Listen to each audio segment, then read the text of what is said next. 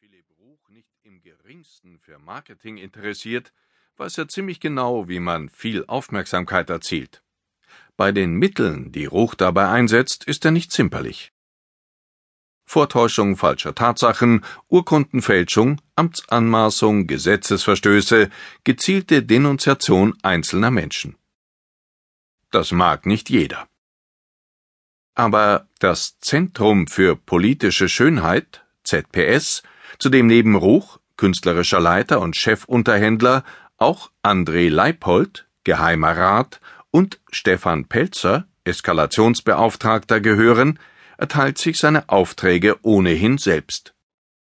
Ihr unbescheidenes Ziel Völkermorde verhindern. Die Berliner Aktivisten wollen die Routine durchbrechen, mit der Menschenrechtsverletzungen bedauernd zur Kenntnis genommen werden, danach aber wieder schnell zur Tagesordnung übergegangen wird.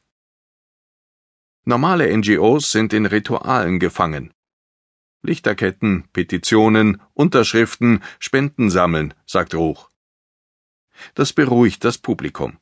Sie halten sich an die Gesetze und bewegen sich in vorgegebenen Bahnen. Wir nicht. Was in Syrien und an den europäischen Außengrenzen geschieht, das sind Ausnahmezustände der Humanität. Da kann man nicht einfach in der Fußgängerzone stehen und Prospekte verteilen.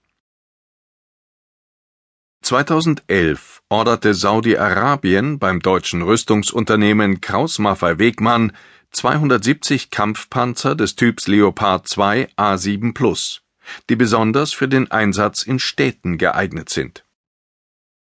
In einer Vorentscheidung genehmigte der Bundessicherheitsrat die Lieferung. Ruch empört daran besonders, dass das autoritäre Königreich, das sich nicht um Menschenrechte schert, kurz zuvor im arabischen Frühling das Regime im benachbarten Bahrain mit Sicherheitskräften gegen Aufständische unterstützt hatte. Rüstungsunternehmen sind schlechte Presse gewöhnt. Ihre PR-Abteilungen haben gelernt, Proteste ins Leere laufen zu lassen. Also attackierten Ruch und Konsorten nicht das Unternehmen, sondern seine Anteilseigner. Warum sachlich, wenn's auch persönlich geht? Ruch? Ein Demonstrant, der von deutschen Waffen getötet wird, nimmt das schließlich auch persönlich. Die Aktivisten nutzten aus, dass Kraus Maffei Wegmann keine anonyme Aktiengesellschaft, sondern weitgehend im Besitz zweier Familien ist. Viele der damals 38 Anteilseigner der Familie von Braun-Behrens sind keine unsentimentalen Rüstungsunternehmer, sondern vermögende Schöngeister ein Maler, eine Lehrerin, ein Galerist, Alt-68er, eine Schauspielerin und Fotografin, ein Mozart-Biograf, ein ehemaliger Waldorfschüler. Die Aktivisten recherchierten. Und dann schlugen sie 2012 zu. Im Internet und auf großen Plakatwänden platzierten sie Fahndungsaufrufe samt Namen, Phantombild und Kurzbiografie. Die Plakate versprachen jedem, der mithilft, die stillen Teilhaber in Haft zu bringen, eine Belohnung von 25.000 Euro.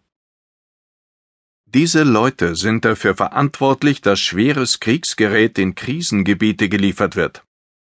Das ist zwar legal, aber wir haben entschieden, wir bringen sie trotzdem in den Knast, sagt Ruch.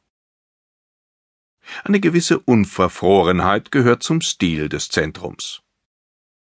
Das Echo war enorm. Damit den Medien das Futter nicht ausging, stellten die Aktivisten über mehrere Tage Dutzende selbstproduzierter Kurzfilme ins Netz. Das ist ein genialer Versuch.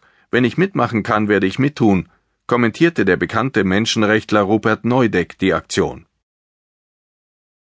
Heute sitzt er im Kuratorium des Zentrums. Auf Vorträgen, wie zuletzt beim Kongress des Chaos Computer Clubs, zitieren Ruch und Pelzer gern mit breitem Grinsen aus einer Erklärung, mit der Unternehmenspressesprecher Kurt Bratz seiner Empörung Ausdruck verleihen wollte. Ich bin moralisch entsetzt. Das Gelächter des Publikums ist ihnen dann sicher. Spätestens als Sympathisanten an den Wohnorten der Anteilseigner die gefakten Fahndungsplakate klebten, wurde es richtig ungemütlich. Wir bekamen Briefe von Freunden dieser Leute, in denen es hieß, das ist doch so ein netter Mensch, ich kann mir gar nicht vorstellen, dass er in solche Geschäfte verwickelt ist. Aber wer seine Millionen den Ausschüttungen eines Rüstungskonzerns zu verdanken hat, darf vor dem Zentrum nicht auf Gnade hoffen. Wir machen Stress, sagt der Aktivist Stefan Pelzer. Wir sammeln keine harmlosen Unterschriften. Wir machen Leuten, die an Menschenrechtsverletzungen verdienen, das Leben zur Hölle. Und dann geschah etwas Ungewöhnliches.